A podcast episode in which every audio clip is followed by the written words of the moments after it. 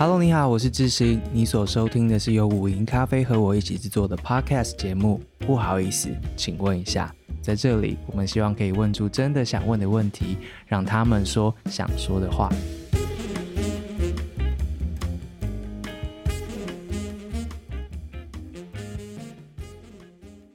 Hello，不好意思，请问一下听众朋友，大家好。今天这一集呢，我们觉得是一个选前我们一定要做的题目，但是选前大家都很忙，所以非常感谢今天的两位来宾在百忙之中抽空，让我们可以来问他们一些问题。先来欢迎我们的来宾，热线的夜盲跟小杜。嗨，大家好，我是同志咨询热线协会的夜盲。嗨，大家好，我是同志咨询热线的小杜。两位上次在我们节目当中出现，还记得吗？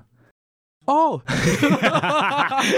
他他有一天带着那个手持的那个，然后你说你来拜访我们协会办公室那一次，我觉得有有有有印象，而且我还来两次，我有听，我有听，非常的欢乐。好，对，那一集很欢乐，但今天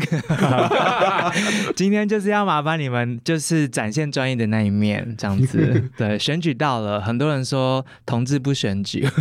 没有啦，但我觉得同志其实蛮在意选举这件事情的，我至少。我们的听众是，然后因为今年发生了很多的事情，我们的听众以及我们其实都有在关注，就是密渡运动当时候发生以及后来种种这些，所以其实性别在选举当中，尤其是台湾的选举当中。被谈论多少，或是被怎么样子的谈论，或是回应到政策上面，它到底存不存在？它是不是一个真正的议题？其实我自己本人是蛮关注的。我觉得应该不只是像公投那一种，你知道你死我活的这样子对决。除此之外，就是在呃立委的选举、基层的选举到中央的选举，我都蛮想知道呃性别议题落在选举里面，它扮演的角色是什么。所以今天想要麻烦两位，针对刚刚的这个提问，你们。总体而言，自己觉得怎样？对你们来说，选举是一个什么样的 moment？选举是一个会天外飞来工作的 moment，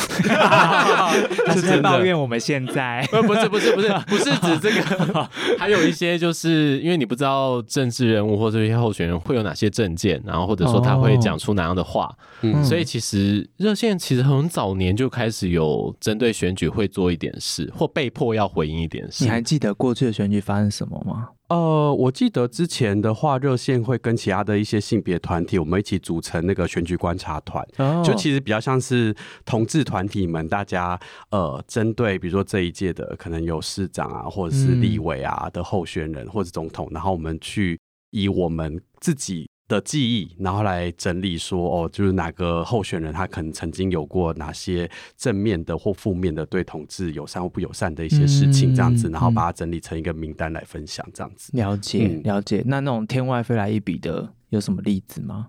刚仔细想想，未必是在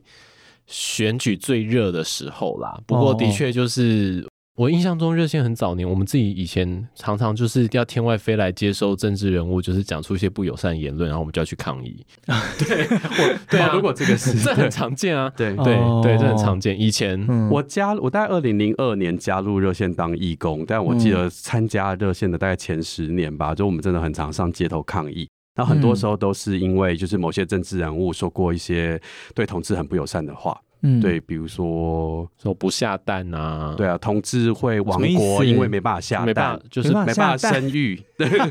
你讲太快了，同 对。没有办法下蛋，对，没有办法下蛋。然后还有就是，或是说什么哦，什么同呃，就是呃，比如说我们要把艾滋感染之后，就是都让他在一起啊，然后变成不然台湾变艾滋岛啊等等的这种，对啊，嗯嗯，了解，嗯。这种好像就有点老梗，但就是他们就讲这些，为什么要讲这些啊？是有票是不是？我觉得当时好像应该不是基于票的时候讲出这些话，对不对？但是如果说要票的话，我觉得这应该是前几年的时候，在同婚的那个时候比较有一些讨论。哦、呃，我刚刚还因为今天要录，我还认真做了一点回想，就是。嗯早年其实我觉得我们热线啦，就是以热线为例的话，以同身为同志团体，我们要接触政治人物其实蛮难的，嗯，连见都见不到。对，其实不会理我们，嗯，因为以前我觉得在政治人物的眼中，同志并不等于有选票。对、哦、对，然后还有就是早年，其实你刚刚讲那些话，其实背后还是当年代其实对于同志或艾滋的高度污名或刻板印象那些背后的社会氛围啦。其实当时的主流语言，对，主流语言是那样的。嗯、然后其实老实说，就是真的，就算早年连热线，我们自己可以在大众媒体面前很公开的以热线的工作人员身份发言的人也没有那么多。哇，对，就是以前我们其实真的能出柜的同事也没那么多位。对，但现在当然就好很多啦。嗯，对，所以我觉得在早年那个时候真的很不太适合。哦，真的哦，天哪，对，其实很难见到政治人物。然后我还特别问了我我们同事志伟，就是早年的经验，因为那时候我们还是义工，所以没有太是工作人员的角色。嗯、但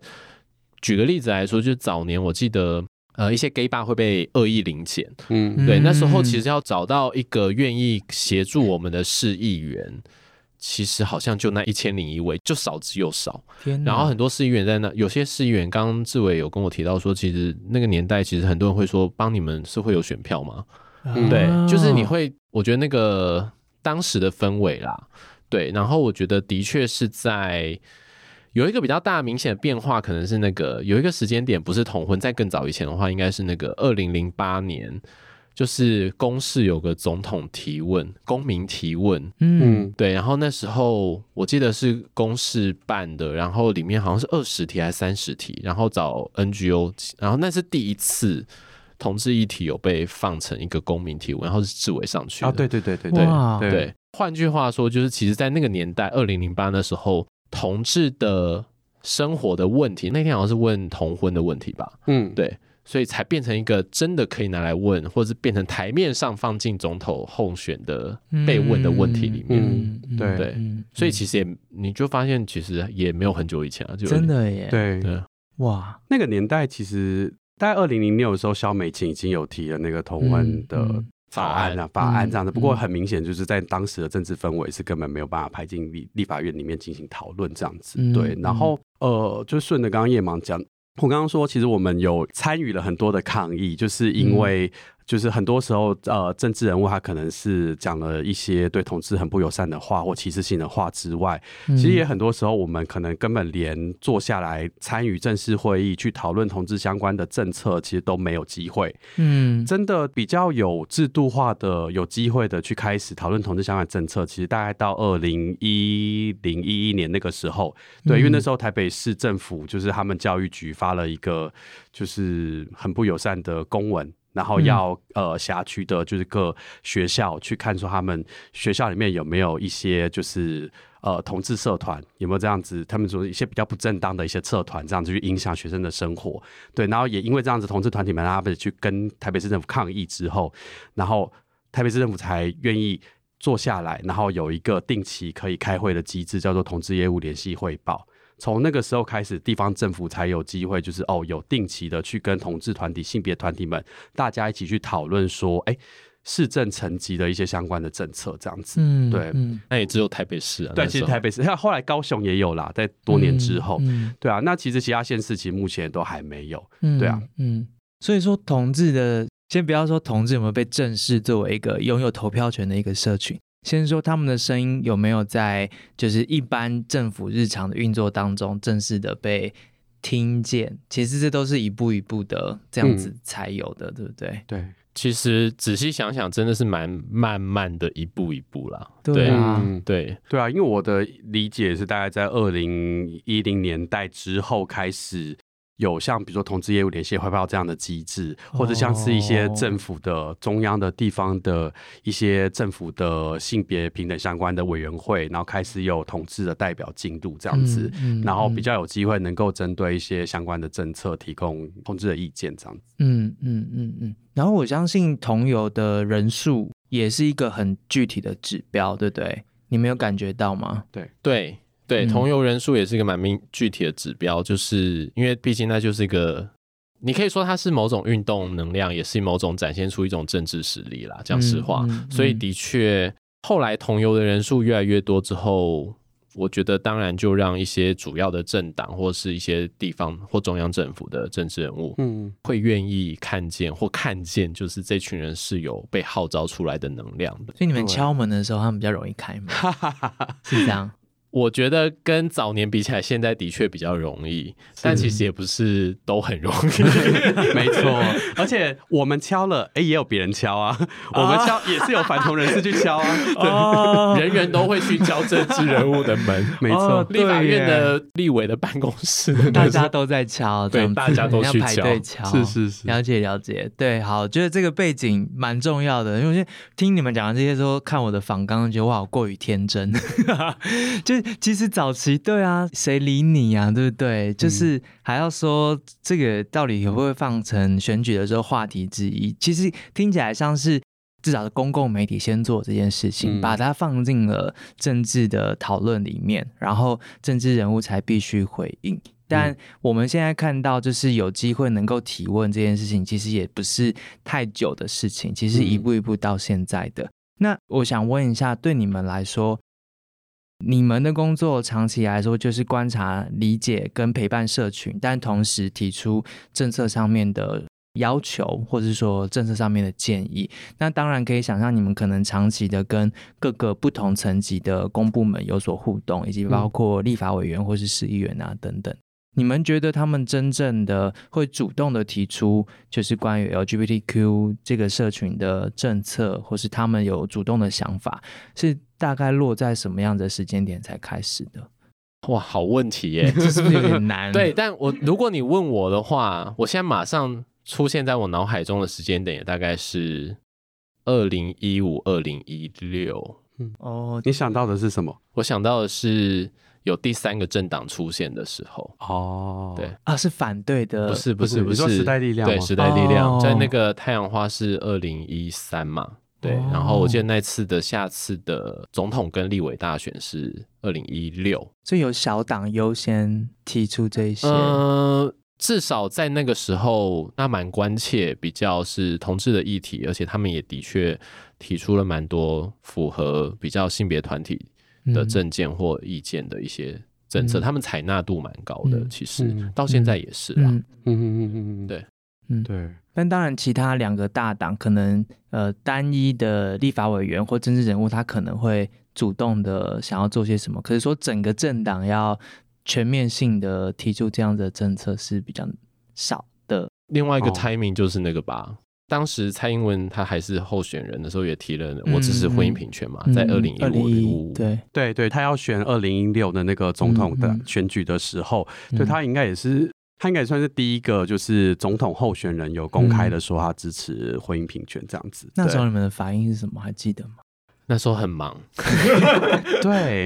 为什么很忙？哦，我想起来了，那时候因为其实我觉得可能一般大家可能不会理解到一件事，就是嗯呃。我觉得很多其实有心的或是很友善的政治人物或候选人，或者说一些政党，他们要端出一些政见的时候，有时候他也在找机会端。嗯，对，然后那些机会有时候是不可控的。时间点，对时间点，或者说可能社会发生一些啊，今年像最简单的例子就是 Me Too 嘛，嗯嗯，对，那所以像二零一五那时候，我觉得有一个时间点比较是因为就是二零一五十月，而且十月底刚好是台湾同志游行啊，嗯，应该是这么说啦，应该是说，我觉得回应刚刚志兴的那个提问的话，我们当时听到说，哎，有总统候选人他愿意公开支持，其实是好的，但是我们也必须说。说，因为我们也要看他真的当选之后他怎么做，所以我们一直都是觉得说，好，那当然我们就是对于你支持这件事情，我们也给予肯定跟支持。但是我们的确要看你，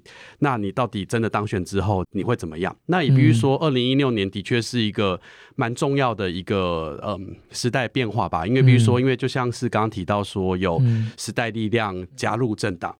然后蔡英文当选嘛，然后另外很重要是因为国会的多数席次是民进党，嗯，嗯，所以其实这已经跟过去的国会的整个氛围是很不一样的，组成差很多，组成差很多，所以也因为这样就比较有那个政治机会去讨论这些事情，这样子。嗯。嗯嗯、对，那我刚刚讲毕安生老师只是想，就是那个社会事件让这个东西可以在被放到台面上开始引发讨论啊。嗯，对，我们在呃尤美女委员那一节的时候有提到这个事件，嗯。嗯，我想理解一下。一般人可能我们行外的人不知道，就是像政治人或政党要提出一个政策之前，当然他们本身有自己的智库，有自己的国会的助理，他们当然可以去做研究，说我们这个主张应该要怎么拟。但他们会咨询你们吗？有心的会，然后其实我觉得真的很友善的或很有心的，他其实他们其实在拟定政策的过程中，如果有机会跟我们认识或者说接触到我们的话，嗯、其实会跟我们讨论，或者说。会有一些会议的机会，我们会提供意见。嗯、但当然，嗯、他们最后如何采纳，那当然是，是他们的决定。对，那是另外一个，嗯嗯、因为他们也不是会只有咨询。当然，当然，同志团体啦。嗯，对而且那个政策拟定，当然就是有一些是来自于，比如说民意代表，那、嗯、有一些是来自于政府单位。嗯，对，那其实对行政部门，嗯、那其实现在也越来越有机会，就是我们可以去参加一些行政部门办的，就是会议会啊，对，或是闭门咨询、啊。对，对，对，对，对。所以在那些会议中，就比较能够去针对。一些议题做讨论，这样。所以你们其实不同颜色、不同光谱的政治人物，可能多多少少都有互动过。你们自己的感觉是什么？嗯、就是他们在试图对于这方面的政策提出一些意见，就是他们在咨询的时候，他们问的东西大部分是什么？呃，如果就民意代表的话，我觉得就要看那个民意代表。举个例子来说，他是分区立委还是不分区立委？对，其实差蛮多的。哦，因为简单的说，不分区立委并没有选民压力。嗯嗯，对，他不用直接面对选民啦。对，所以就是纯粹问议题。对，嗯，他可以讨论一些比较更进步的，然后更前进一点的一些相关的政策这样子。然后，如果是区域的立委的话，或就是有选民的立委的话，其实有时候你会听到他会在思考的，或他会在想的是。如何跟选民沟通？嗯，对。嗯、那老实说，我们也是在这些年来发现，其实这个也是一个大学问，而且的确很多立委也在做这件事。然后。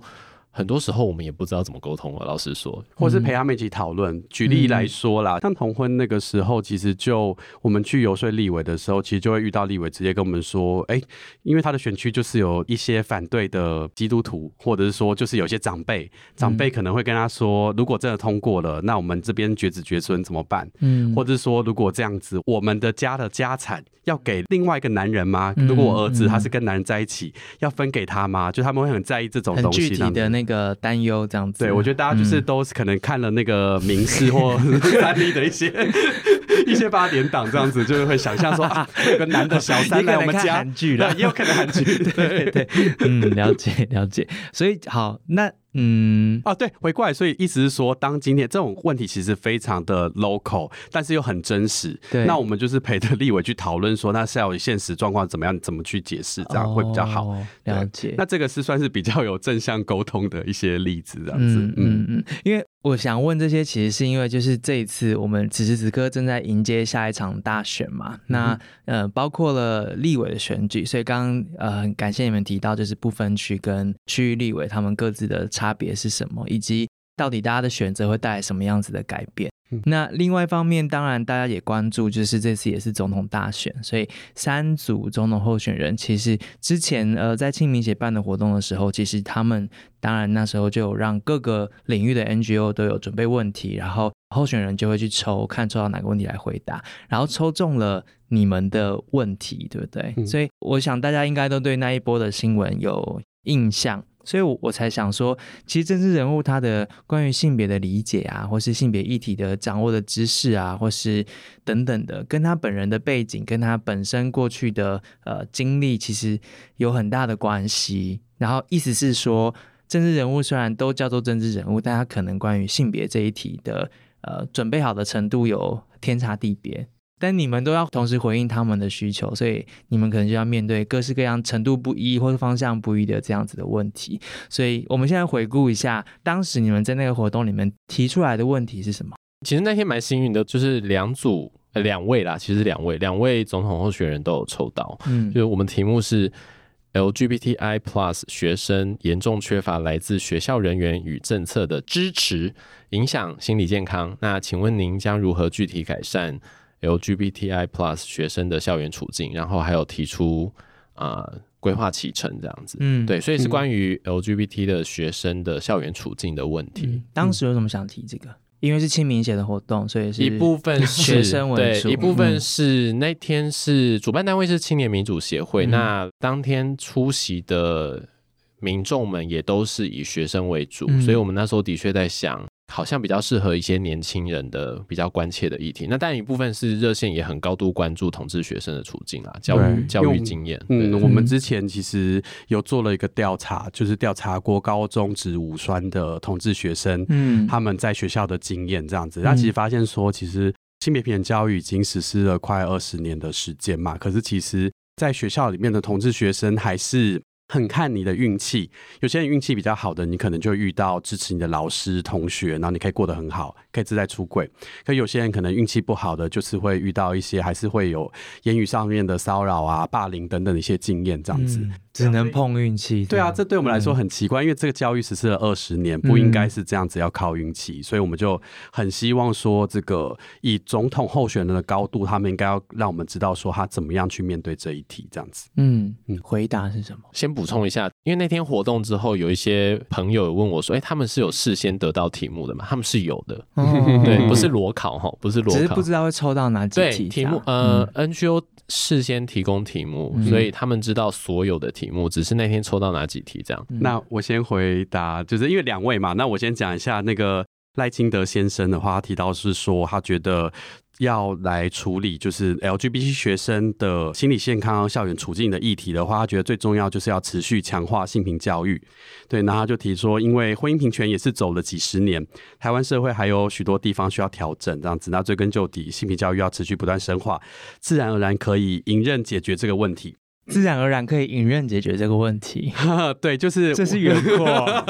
我们这就是大家 quote 他的话。我必须说吼，我们要直接讲我们的想法吗？当然，拜托，不然我就要讲了。我的想法，我们的想法就是说，Hello，这个是 open book 考试，这不是。对啊，你给我讲自然而然的迎刃而解。觉得大方向没有错，当然性别平等教育很重要，但是我们就想问说，因为我们现在看到就是说。我们有这个制度，可是它的落实、它的实施本身是有一些问题的。我们看到有些学校或老师，他可能会觉得说：“哎，同志议题。”可能有些家长会有意见或什么的，会不会是个争议等等的，然后导致这些呃有些学校他可能没办法好好的去谈或去教同志议题，那同志学在学校没有办法获得好好的支持。我们要去讨论，就是到底那你具体怎么样学校可以提供更多的资源跟支持嘛？对，就是很可惜这个部分没有听到那么细节这样子。对，那知道态度是友善，可是我们希望更多这样子。你要告诉我，就是让时间来解决好不好？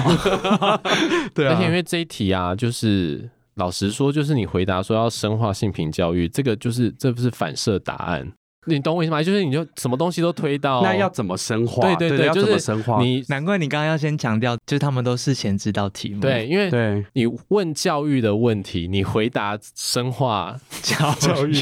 其实那是一个。就是不需要说的不会出错，但是就是反射答案。对，对，好，这是候选人一的回答。另外一个同样题目，另外一位候选人回答了什么？另外一位是柯文哲呃候选人啦，对，然后他的回答大概是说，嗯、就是如果把 LGBTI 学生扩大成各式各样的心理障碍或情绪障碍，然后他在讲的是他在北市市长任内的时候，其实中学是有三级辅导系统的，然后如果有这些比较。心理健康或心理障碍的学生的状况的话，他们的这些三级辅导系统应该可以承接得到。然后简单的说，他就说心理健康问题也不是只有发生在 LGBT 的社群这样子。然后我先说，就是我们自己的想法是这样子的，就是其实我们后来有发一个声明，如果大家有兴趣，可以到热线官网找。嗯，他其实只回答了最后端后端的事情，嗯、对，就是他在做。那件事情很重要，但是它是最消极后端的事后协助，嗯，让这些因为校园处境很辛苦而已经发生身心健康问题的同志学生可以被接住，嗯，对。可是其实不是所有的同志学生都会在学校里最后都遇到有严重的身心健康问题，他可能如果在早期或前面有一些比较积极的预防性的。友善的氛围或环境或校园措施的话，其实不会落到后面去。嗯、对对，所以其实他并没有回答前面的那些部分。嗯、对，那简单的说的话，就是治标不治本的回答。嗯、对，那当然还有另外一块，我必须老实说，就是他在台北市长八年的任内，其实台北市的性别平等教育是退步的。嗯，对，是退步的，并不是往前进的。让各位大家知道，就是地方政府都会有性别平等教育委员会，嗯，对，然后那个委员会的委员是会有改选的，这样子，就是任期都要换这样子，然后就那些委员里面有一半可能是政府的各单位的一些局处的局处的局处代表，对，然后另外一半就是可能民间团体啊，专家学者这样子。然后他在某一次的，就是届期换的那个选的时候，他让那个委员名单的组成，他从原本只有一席家长会的代表变成四席。嗯。对，嗯，然后当然这个四席他就额外有三席嘛，其实他是砍了他们自己局处的代表啦，嗯，对，那但是他就让比较对同志议题不友善或不太那么支持的家长会席次变多，嗯，对，所以其实那一届就是我跟几个比较呃友善的民间团体，对同志议题比较友善的性别团体的伙伴们担任委员，在那一届里面就是。其实老实说，我觉得那一届的性别平等教育委员会并没有太实质的有什么进展。性平教育委员会如果有发挥作用的话，它通常是扮演什么样的角色？举个例子来说，委员可以提案嘛？嗯，对。那提案当然就是如果有机会被相关单位就是放进会议决议里被列管的话，嗯、那他可能可以慢慢的改善一些教育的环境。举例啊，像我现在这一届，我在前阵子跟几个委员一起提了一个案是。检视北市的中学的服装仪容规定是不是还是很不符合教育部的一个公文的规则？嗯，对，教育部的公文规则是有提到说不能限制女学生只能穿裙，男学生只能穿裤。嗯，对。可是如果你去看北市的中学的服仪规定，包括他们日常给学生订购制服的那个订购单，都还是暗示着你是女学生才能买裙，男学生不能买裙。嗯，男学生就是只能穿裤。对，可是像这个就是一个明显的例子，就是提了，然后教育局就会追，但是当然它会是一个慢慢的过程，嗯，对，因为大家可以想象，譬如说你要台北市的所有学校一下改变它的服装仪容规定，其实没有那么快，嗯，对，所以这个性平委员会就是它可以主动的在现行的情况之下。然后以性平的标准，然后去衡量到底在台北市这样子的一个区域里面有哪一些是需要改善的，而且是在市政府的权力之内可以做到的。然后由这个委员会去可能发函，或是向各局处做出这样子的建议，然后各局处可能就会在他们的权力范围之内，他们所处理的业务之内，试图让性平这件事情是可以在各个领域、各个事务范围里面可以被达到。这是你们主动可以做的事情。那。被动的话，你们也扮演什么样的角色吗？被动的话，就是性别平等教育委员会，它其实在例行的会议中会有很多，就是各层级的北市学校，他们推动性别平等教育推了哪些事情，嗯，他们会有报告，然后会有相关的资料，这一些，然后我们就可以在过程中提供一些建议。了解。举例来说，同婚过后，我可能可以在会议中就提到说，大家在谈这些给家长的，譬如说。有些学校会办给家长会的教育活动，嗯、那也会提到说，是不是在里面可以试着也带到一点关于同志的议题？因为其实，嗯，呃，以后也会有同志，他可能是家有小孩的，也会到学校里念书嘛，嗯、对他孩子也会在北市念书，嗯，对，像这类的，嗯，了解。所以当这样子的委员会组成的比例，呃，稍微失衡的有。不支持少数性别认同的权益的这样子的家长会长担任的时候，就是会在刚刚上述说的这些功能上面直接发挥实际的影响，是不是？对，那一次那一届，就是其实我觉得行政部门蛮常做一种事情的，就是让正反双方或让意见很不同的人们意见们在会议中争论，嗯，然后就不做。不作为，对，不作为，或者他们主席就不会做一个非常积极的决议，嗯，就是说我们在演绎，然后我们再再看看，然后怎么样，那他就会被被搁置。不作为也是一种表态啦，对，嗯，对。可是这个其实，在很多行政部门的，我们我至少至少我我相信我小度也是，就在会议中你会很常发现这种策略，嗯嗯。所以以上就是你刚刚所说的这个台北市的这个。性平教育的退步、倒退的具体的例子之一。对，了解。这个是在目前的候选人之一柯文哲他的担任台北市长任内的，但侯友谊那时候没有去。对，我就要再补充一下，因为刚刚大家听我们讲、嗯、缺席的侯友谊，缺席。嗯，对他没有。哎、欸，其实老实说，因为主办单位不是热线，所以我不太清楚他们邀请，他们是有邀的，嗯、这我非常确定。但是，但那时候是在君悦饭店那个对啊之前嘛？呃。你是说就是 我差点说出哦，你说实在，我想一下哦，说出 呃。总统提问的时间点的确就是那一天的同一天早上是、哦、是吗？是同一天，天同一天，蓝白在君悦饭店哦。哎，没有啊，之前因为是十一月十五号的时候，大概十五号办的，所以应该在之前。对，不是不是大家还没有确定候选人是谁，对，还没有确定，可能是因为这样，所以没有。但是那个时候郭台铭也都还是候选人，对，所以 supposedly 应该是他们四个人都两位。哦，了解了解了解，对，好，对，所以其实那时候就是看到这个，然后看到热线就发了声明，然后我才就是突然的发现，哎，其实我们。并不知道这些候选人他到底对于刚刚举的例子是说性平教育，然后落实上面遇到一些困难，然后造成一些学生，然后可能会出现心理上面的这样子需要被呃协助的状况。嗯，但其实光是这样子一句话，其实他们对于性平教育是什么落实，然后上面遇到什么问题，然后心理状况是怎么处理这一些，其实他们。呃，认知有相当大的差别，意思是说，对于性平这件事情，他们好像基本概念不一定都理解。那我才想起之前在一些不同的场合，其实都听过，呃，罗政委这边说啊、呃，其实每个政治人物他对于性平这堂课都是要从头学起，他都是很谦虚的说，嗯、他都是一直在学到底什么是性平嘛，嗯、这样子。然后不一定每个政治人物都有机会学性平，对不对？对，我觉得性平这一题啊，嗯、就是。我相信大家多少都有意识到，政治人物也是人，所以他们也是在某个成长经验跟时代，或者是他们生活经验里面长大的。是，所以其实他们对性别的认知，我觉得大概就想象就是他的背景会带给他的影响了。然后我觉得性平这一题有趣的是，大家都没有修性平的相关课程或什么东西，但是嗯，大家其实对性别都有想法。不管那个想法是进步还是保守的，啊、对对，就是大家其实他不可能是空白，他不是空白的，嗯、尤其是、嗯、可是有些人让他变得空白，比如说侯友谊就是空白，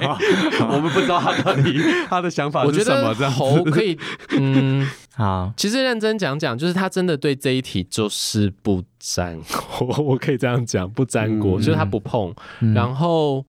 因为今天要受访嘛，所以还认真翻了一下，就是找不到他对同志的相关的发言呢。哇，我认真的。然后，但是如果大家作为一个选民的话，的确可以观察或者可以想的，我自己的想法啦，就是某程度上选总统候选人，某程度上他联动的是他的那个政党的政见。嗯，对。那大家就可以回头去检视，呃，国民党、民进党，或是呃，现在柯文哲那一个民众党，大家对于性别政见的发表是什么？对啦，大家也不是第一次选举了，应该都知道，实际上做过什么事比这时候说什么话 还重要很多嘛，对不对？我想进一步问一下，你们其实也有针对这次大选提出，你们跟其他三个嗯、呃、同志团体有一起共同提出一个同志性别政策的呃白皮书，意思是说。其实他们不能留白，对不对？关于这一题，政治人物不能留白，政党或是政治人物，他应该要有一个想法或是政策的至少基本的概念，或是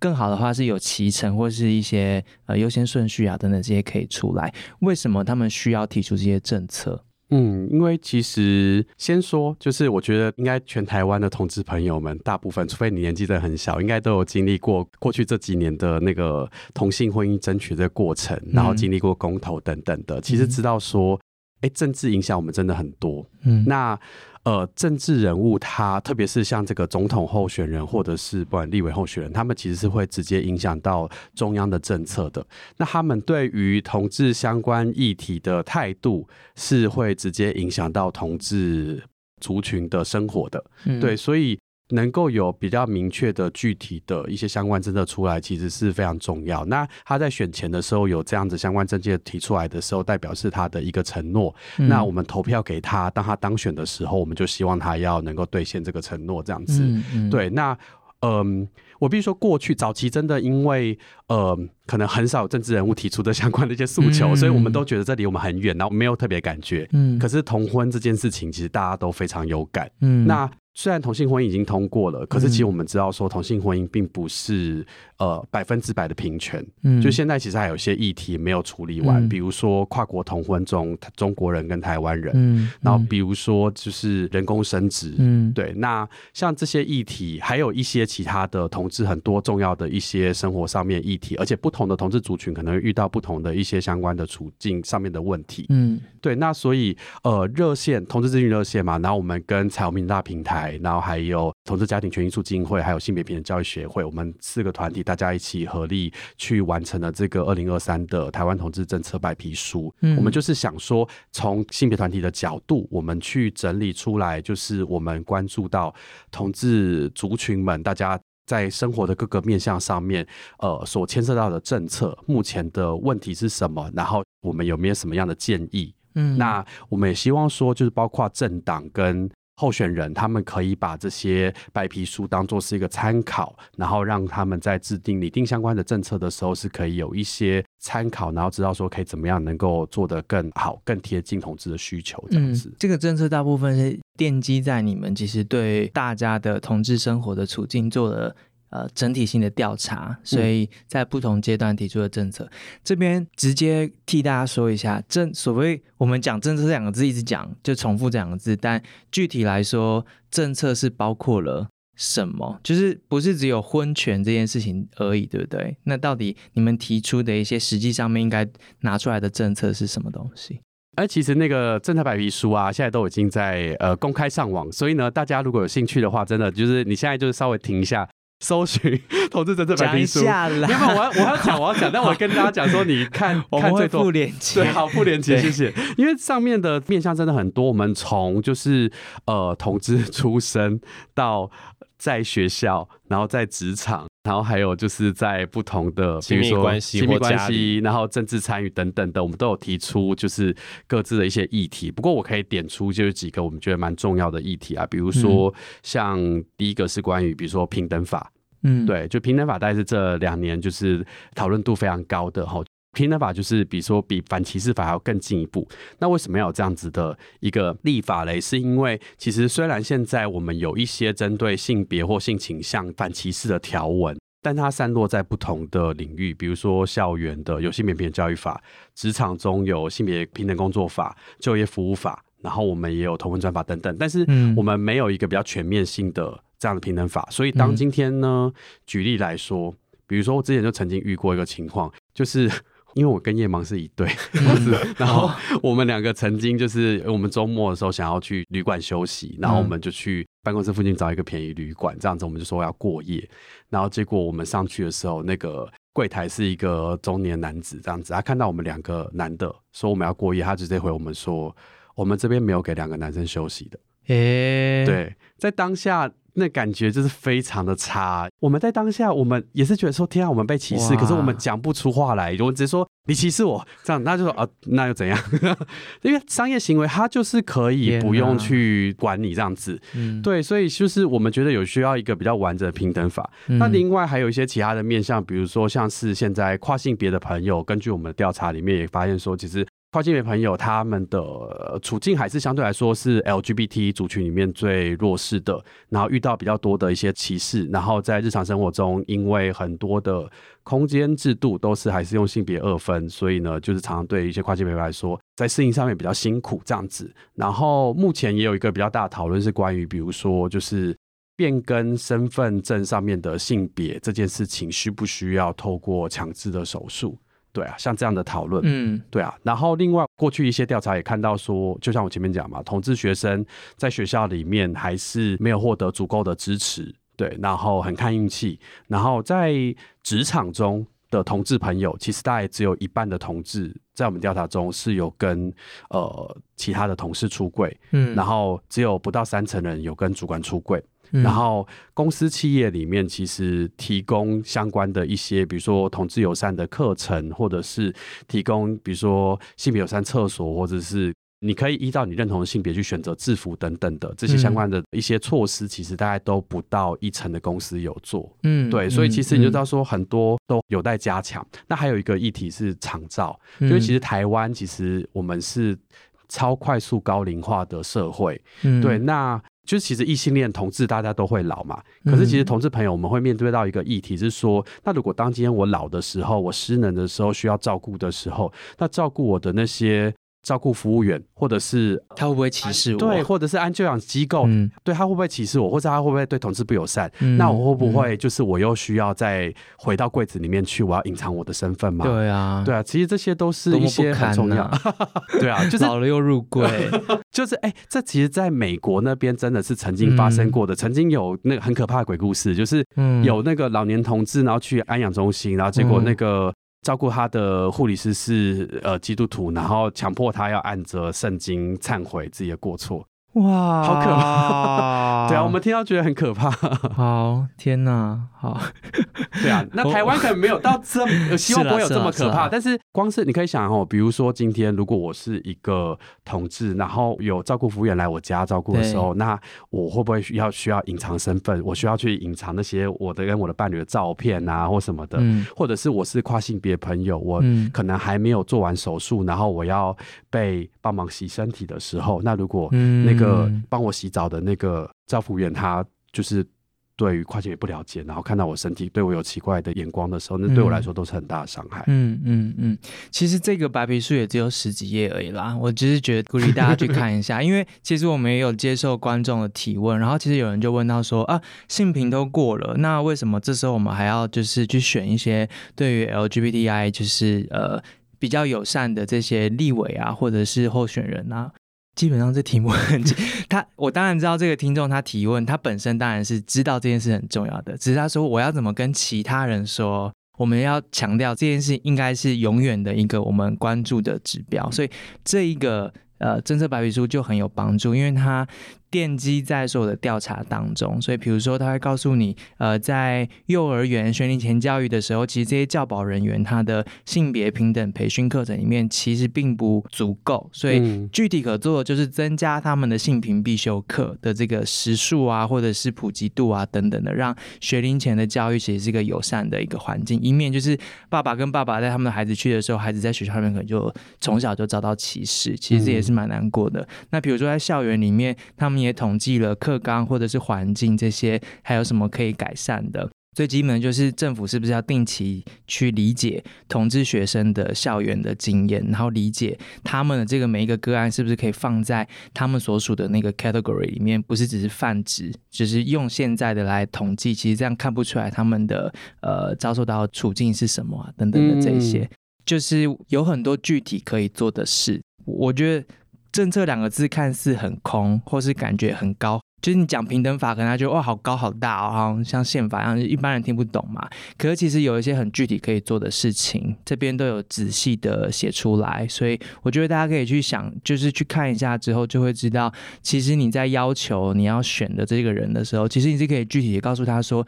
哎，那你愿不愿意提高给，比如说职场里面的性平教育啊等等？因为我最近。就是又换工作嘛，然后，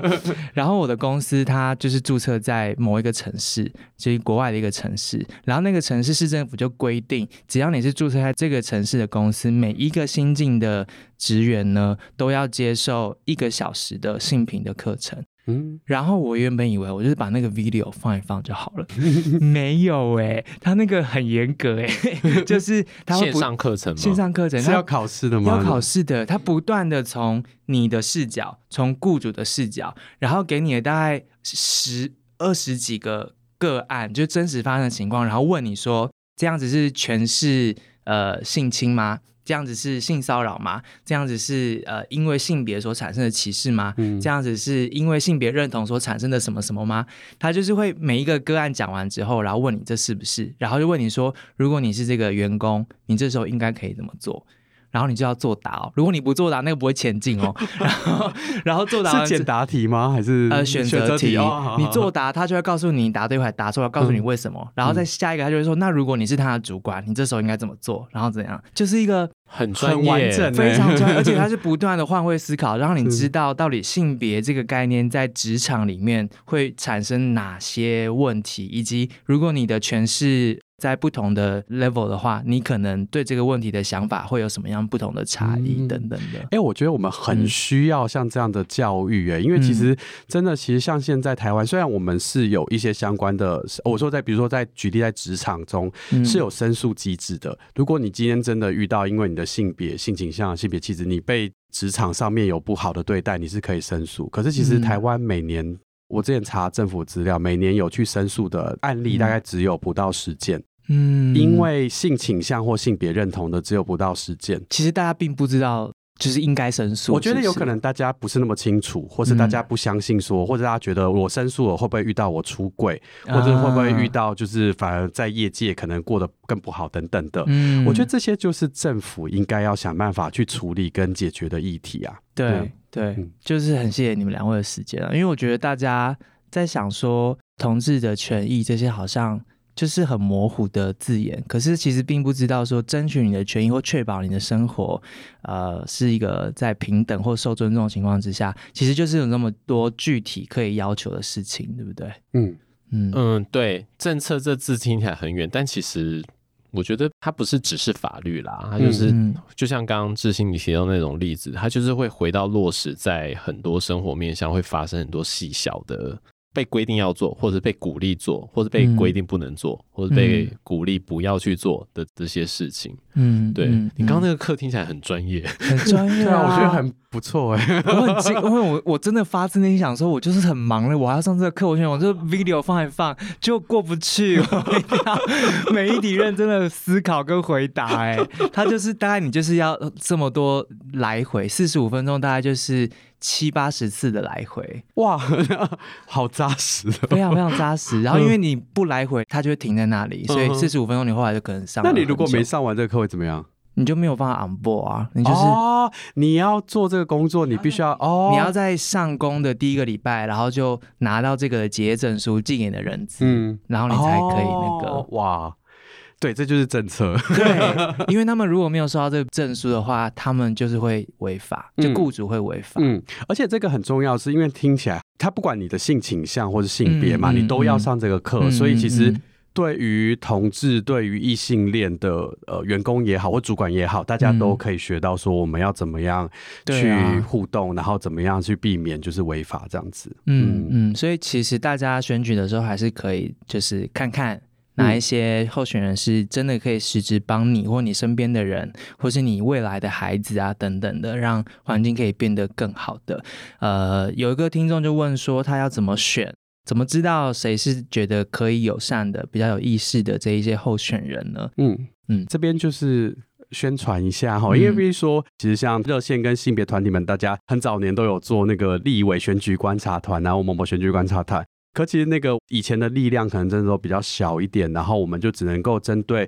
我们知道的很明确，有做友善或不友善的一些言论，或者是呃政策的一些相关的呃候选人提出意见而已。那像现在的话，其实我们有另外一个友团叫彩虹平权大平台，嗯，那他们有做了一个网站叫做 Pride Watch 这样子。嗯、那这网站其实很重要的事情是说，它上面呢可以让候选人去登记说，哎、我要登记为彩虹友善的一个呃同志候选人这样子，嗯、那他就可以去呃。在上面去承诺说，哎、欸，他可以做到哪些事情？对，那另外也很重要的事情是，他也让呃一般民众，就是我们这些一般民众，我们也可以上网登记为彩虹选民。他没有限定你是要是同志才能够登记为彩虹选民。只要你关心就是多元性别平等的议题，你都可以上去登记。嗯、那登记之后，你就是可以说，因为大家其实各自可能都有一些关注的或者是在意的一些候选人。那当你今天听到他有一些友善的说法，就是友善的言论或者是不友善的言论的时候，都可以上去登记。那有点像那个大家共编的 wiki 这样子，对对对对，对。那这样子我们就可以发挥众人的力量，然后让大家都可以看到说，哎，累积下来之后，你就会看到说，哎，这些政治。人物他的言论是怎么样？是友善不友善？他曾经提过什么样友善或不友善的政见？那也必须说，我们当然也没有觉得说，有些候选人他可能过去是对同志不了解，或者是不够友善，嗯嗯嗯、那也没关系啊。我们 always 就是大方给你改过自新的机会。你只要你人都是会学习的嘛，人都是会学习。对，对我必须说，我们过去也看到有一些，就是早期我们有抗议的，对。对呃政治人物，哎、欸，后来支持同婚，对，所以有有，其实是有的，对。那所以这件事情是可以透过学习，可是我们也必须说要让他们有机会知道说他们做这些事情是对同志造成什么样的正面或负面的影响，这样子。要给他们 feedback，对，这是一个互动的一个场域，这样、嗯、大概去看一下。另外一个听众问说，那如果选错了？会倒退吗？就是目前我们所拥有的对于 LGBTQI 族群的权益有所帮助的这些政策，会倒退吗？如果选错候选人的话，我先说我的想法哈。我必须说，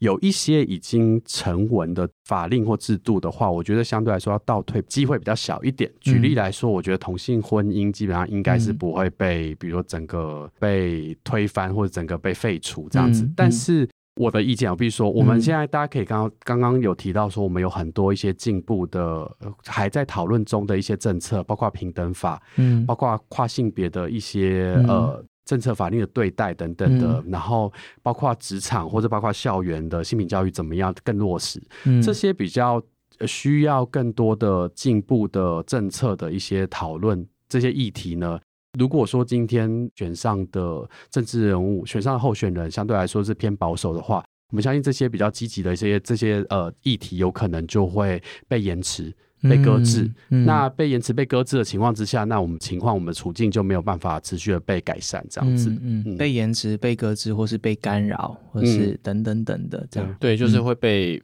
放着，对啊，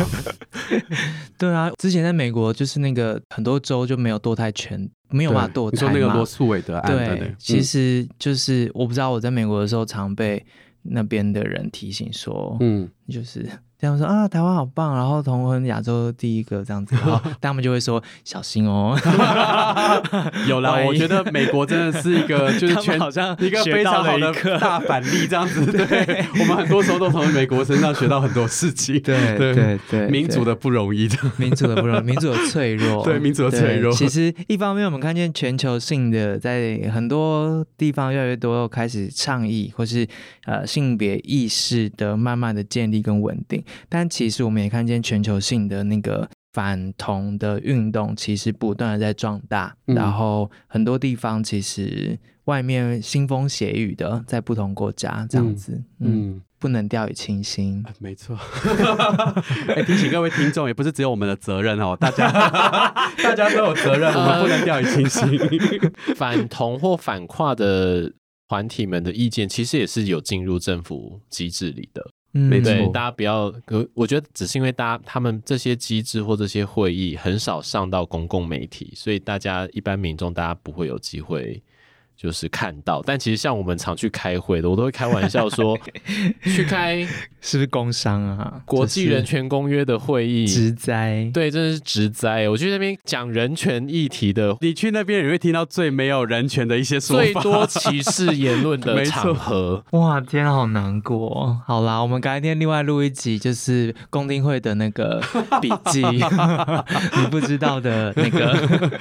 路途的过程。对啊，感谢你们平。平常的工作，然后我希望就是每次你们平常的这个累积到现在的这些成果，大家是知道从哪里来的。然后呃，要影响每一个政治人物，其实都是一个一个的这样子的，不管是敲门啊，还是打电话啊这些，或是写报告啊，那个影响真的都要一天一天这样累积。但选举的时候，很多时候谁当选了，那可能就是另外一趟累积的开始，或者是那也是你们见到你们工作的成果的一个 moment。只是每一次选举不一定，对不对？嗯、对啊，除了选举之外，当然就是平常还是持续一直在努力啦。嗯、对啊，嗯、那。就只能希望说明年也是有一个 还不错的，但就算状况可能不尽理想的话，我们还是会持续的跟不同的政治人物沟通啊，嗯，继续指摘。